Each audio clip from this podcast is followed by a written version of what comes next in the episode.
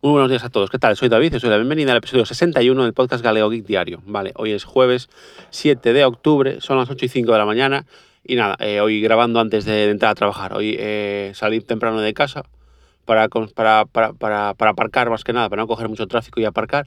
Y nada, hasta las 8 y media no abre la oficina, con lo cual aún tengo tiempo para, para, para grabaros el podcast. Bien, eh, hoy os quería comentar un, par de temillas. Lo, eh, lo, eh, eh lo, primero que pongo eh, en el título, que es Habemos teclado. después de darle muchas vueltas, al final ya compré un teclado mecánico. Desde aquí quiero dar las gracias al amigo Carmamper porque me echó una mano en esta lección, porque bueno, él me recomendó este teclado que lo había comprado en, en AliExpress con, eh, con, una oferta más económica de lo que lo compré yo ahora. Yo lo compré en Amazon por unos 39 euros, pero bueno, cuesta unos 50, con lo cual creo que es un muy, muy buen precio. Y nada, él me comentó sus impresiones, que la verdad es que bueno, que hacía más ruido de, de, de, del que él pensaba. En principio el tema del ruido no me, no me preocupa demasiado porque yo tengo, eso es para una hora de sobremesa que tengo eh, en una habitación que está lejos del salón sí que está cerca de la, de la habitación donde, donde duerme mi mujer y tal, pero bueno, no, no suelo escribir por la noche. Eh, eh, cuando ella está durmiendo y todo eso. ¿no? Normalmente lo, lo que lo, lo, necesito principalmente es, es, durante el día para trabajar, con lo cual el principio del ruido eh, no habría problema. Después me dijo que lo notaba bastante robusto, que era bastante cómodo. Es un teclado que, que, que no viene con teclado numérico, que eso me gusta, pero sí viene con las teclas de dirección, arriba, abajo, izquierda, derecha. Yo lo uso mucho también, sobre todo tanto en el trabajo, cuando tengo que modificar una palabra, pues ir para el punto exacto para borrar o corregir una palabra, y también para eh, en la terminal de Linux, pues para, para, para ver los últimos comandos que, que, había escrito, recuperar comandos, etc.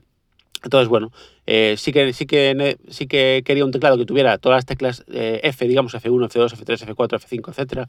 Que, que tengo ahora, el teclado, el teclado este que, que había comprado en AliExpress, eh, no recuerdo ahora la marca, ahora, ahora se me fue el nombre pero bueno, eh, si no, eh, a ver si a alguno le interesa, pues os lo puedo comentar. Pero bueno, en principio, ya, ya os digo, el teclado es 60%, no tiene las teclas F1, F2, F3 ni las teclas de dirección.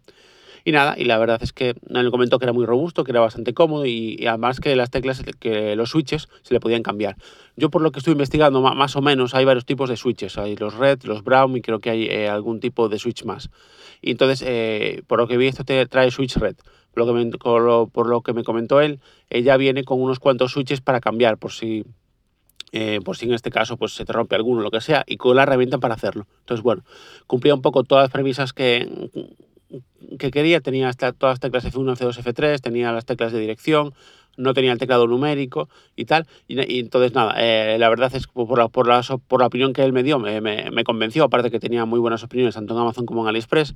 Y como estaba al mismo precio en Amazon eh, y, y, AliExpress, pues eh, me lo compré en Amazon, porque bueno, ya, ya me llega eh, mañana, viernes por la mañana. Y bueno, el teclado en cuestión, os voy a abrir Amazon di directamente y, y, os digo el modelo, porque yo aquí de listo os dije todo, eh, menos el modelo del teclado. Vamos a ver un segundo mis pedidos. Vale, un segundito. Vamos a ver. Un segundo. Sí, el teclado es, pone Chrome, K-R-O-M, teclado gaming y kernel T TKL. Ya pone teclado mecánico, sin teclado numérico, iluminación letter RGB, silencioso y teclado en español.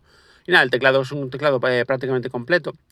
Una de las cosas que no me gustaba o que no me acostumbraba del teclado de 60% era que, por ejemplo, para pulsar escape tenía que usar una combinación, la tecla función más la tecla, más la tecla donde estaba normalmente la tecla escape y también para algunas eh, otras cosas. Entonces, bueno, también me gustaban las teclas de, de, de siguiente, avanzar página, tercer página para moverme a través de, los, de las pestañas de, del navegador.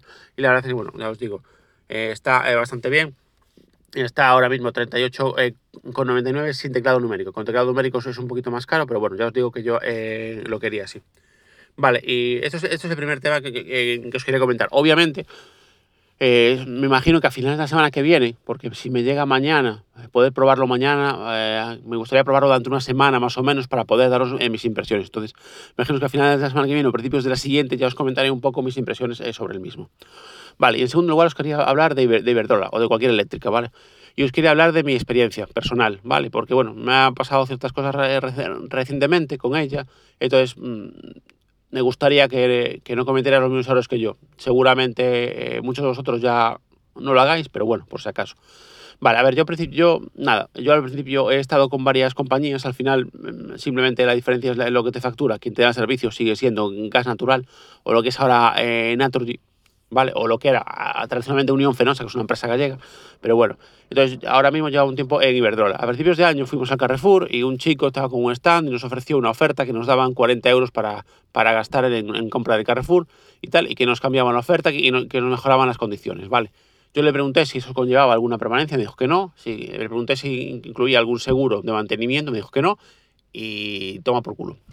Incluía permanencia de un año y, dos mantenimientos. Uno, un mantenimiento eléctrico que te cubre como averías eléctricas, digamos, y un mantenimiento eh, del gas, de la caldera. Vale. Entonces, el tema. Yo creo que no compensa para nada este tipo de mantenimientos. Es decir, el tema eléctrico puedes llamar a un electricista. Si, no sabes tú de electricidad, yo lo que hago muchas veces incluso es eh, llamar al seguro, que muchas cosas sí que no me las cubre, pero me mandan un profesional eh, al día siguiente o dos días después, que suele ser bastante económico. Aparte, al, ir por el seguro, no me cobra el, desplazamiento, con lo cual está muy bien. Yo tengo un seguro con, el banco por el tema de la hipoteca, porque tengo mejores condiciones. en este caso tengo con National eh, Netherlands, porque el banco, eh, que el banco que tengo es ING Direct. Y yo lo que hago es eso. Y después el seguro de caldera yo lo tengo contratado con la propia marca de la caldera, que es lo que os recomiendo.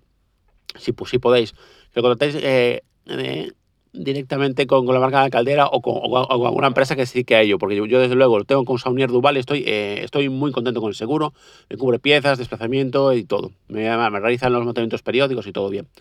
Pues bueno, entonces claro, eh, yo nada, firmé esto sin, leer todas las condiciones, eh, sí que es cierto que no solemos leernos la, letra pequeña de todas estas cosas, pero bueno, quizás en un, en un momento dado, antes de hacer nada de esto, sería preferible mirarlo y yo sé que esa gente está trabajando y que tiene su trabajo. Yo también, yo, yo, también hice, hice, eh, ese trabajo, pero bueno, al final eso os conlleva un malestar. Yo tuve que llamar a Iberdrola cuando me di cuenta, que fueron meses después, para dar de baja los seguros. Y después me llegó una factura con el importe total del seguro de, de, gas, unos 50 euros. Reclamé ese importe porque dije, mire, a mí nadie me informó de, esto, nadie me dijo que si me va a aplicar esto. Entonces, eh, yo, obviamente, yo no di autorización para esto. Y, entonces, bueno, eh, Iberdrola me hizo una devolución del importe, ahora ya, ya no tengo los seguros. Sigo teniendo eh, la permanencia hasta, hasta enero, hasta, el mes de enero, pero bueno, es lo que sí tengo es un descuento, que ahora, se, que ahora sí que se me está, bueno, se me lleva tiempo aplicando, pero por alguna razón hasta ahora el consumo era mucho más alto, etcétera. Bueno, ahora sí la verdad es que gracias a esos descuentos pues estoy pagando relativamente poco por, por la luz y por el gas. Estoy pagando unos... Eh, unos 70 euros en total pues, al mes eh, por las dos cosas. Y bueno, yo os, yo os quería advertir de, ese tipo de cosas, que tengáis mucho cuidado, que intentéis gestionarlo por vuestra cuenta, no a través, no a, través de que vayáis a una tienda, por ejemplo, donde podéis ver toda la información o que, o que no o que, o que lo hagáis por internet, pero revisando siempre eh, la letra pequeña de todo y que tengáis cuidado con ese tipo de cosas. Ya os digo, normalmente cuando las eléctricas, una compañía de estas eléctricas os da un descuento, eh, os, va a meter eh, los mantenimientos para poder aplicaros los descuentos. Hay veces que si conseguís un precio bueno del kilovatio hora sin esos mantenimientos, pero por eso, cuando, contratáis, especificar que, que, que, no los queréis y que os lo manden por escrito, pues por si tenéis algún tipo de problema, ¿vale? Yo ahora fui a la tienda de Iberdrola en Coruña, que me atendió una chica muy amable, la verdad, eh, porque, bueno, yo el tema es que yo llamé, llamo a Iberdrola, al centro de atención al cliente, y me dicen que tengo permanencia hasta julio. Yo, ¿cómo hasta julio? Sí, sí, que usted llamó en julio de este año, para pedir unos descuentos y todo este permanencia hasta julio del 2022. Yo, imposible. Yo en julio estaba de baja. Bueno, en todo caso, para verificar esto, porque como por teléfono no, no me lo podían confirmar, voy a la tienda y la chica me dice, no, mira, lo que pasó, tienes permanencia hasta enero. De hecho, me dijo, mira, te viene aquí en la factura. Que de hecho, es cierto que a la derecha de la factura con mis datos venía, eh, venía fecha de fin, de, no sé exactamente cómo lo ponía, pero bueno, como fecha de fin de permanencia, enero del, creo que era el 3 de enero del 2022. Vale. Y entonces me dijo, no, lo que pasa es que como tú hiciste un cambio en julio, que ese cambio fue dar de baja los seguros de mantenimiento, ellos vieron que había un cambio, entonces como hay un cambio, dedujeron que era un, que era un descuento, como, como tienes un descuento en factura, y entonces ellos te dijeron que tienes permanencia hasta julio, pero realmente solo la tienes hasta enero. Con lo cual, bueno, me quedo más tranquilo porque, ver, mm, tal como está el tema de la luz y, bueno, y viendo que hay que pueda haber ofertas mejores en un futuro que, que la que tengo yo ahora, pues me quedo más tranquilo sabiendo que nada, que de momento tengo un buen precio hasta enero y en enero pues ya veré si sigo Iberdrola, si miro otra compañía, si, bueno, eso, eh, seguramente eh, estudiaré el mercado para ver eh, qué opción me viene mejor. Y bueno, hoy os quería comentar este par de, cosillas, como sabéis no me gusta pasarme de los 10 minutos. Nada, os dejaré el enlace al teclado de eh, el enlace de compra al teclado de Amazon directamente en la, en del, episodio por si, por si os interesa en, echarle un vistazo. Y nada, y como os digo, ya os, os, iré informando del resto de compras tecnológicas que voy a ir haciendo. Estoy mirando también un, como os decía, un dock para conectar el, el, el, bueno, como estoy hoy, el, el portátil del trabajo a, mis dos pantallas, pero bueno, eso estoy mirándolo, la verdad es que me está echando una mano el amigo Dailos del podcast desde Minoray, lo cual os recomiendo eh, que escuchéis, que la verdad es que es muy entretenido y siempre aprendo en algo nuevo. Y bueno, de momento lo estoy mirando. Cuando ya me decida y, lo compre, pues ya también os, eh, os lo contaré por aquí, por supuesto. Pues nada más por hoy, ya me paso de los 10 minutos. Nada, simplemente dar gracias a todos por escucharme.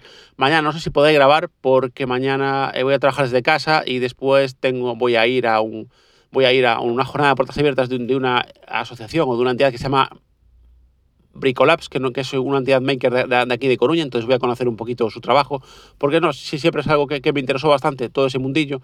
Y, bueno, y bueno un, compañero mío del banco de reciclaje está en Bricolabs, me comentó que hacían jornada de puertas abiertas y dije, bueno, pues, pues, pues voy a aprovechar y voy a, voy a ver qué hacen, eh, que, que, me expliquen qué hacen y tal, y voy a, a eso. Entonces, nada, a, conocer un poquito. no creo que pueda grabar mañana. A lo mejor cuando vuelva de Bricolabs, depende. si vuelvo muy tarde, si no tengo que hacer otras cosillas, pero bueno, a lo mejor os cuento un poquito qué tal la jornada de puertas abiertas. Si no, ya, ya os lo contaría el lunes. De nuevo, como decía antes, gracias a todos por escucharme y que tengáis un buen día. Un abrazo. Chao, chao.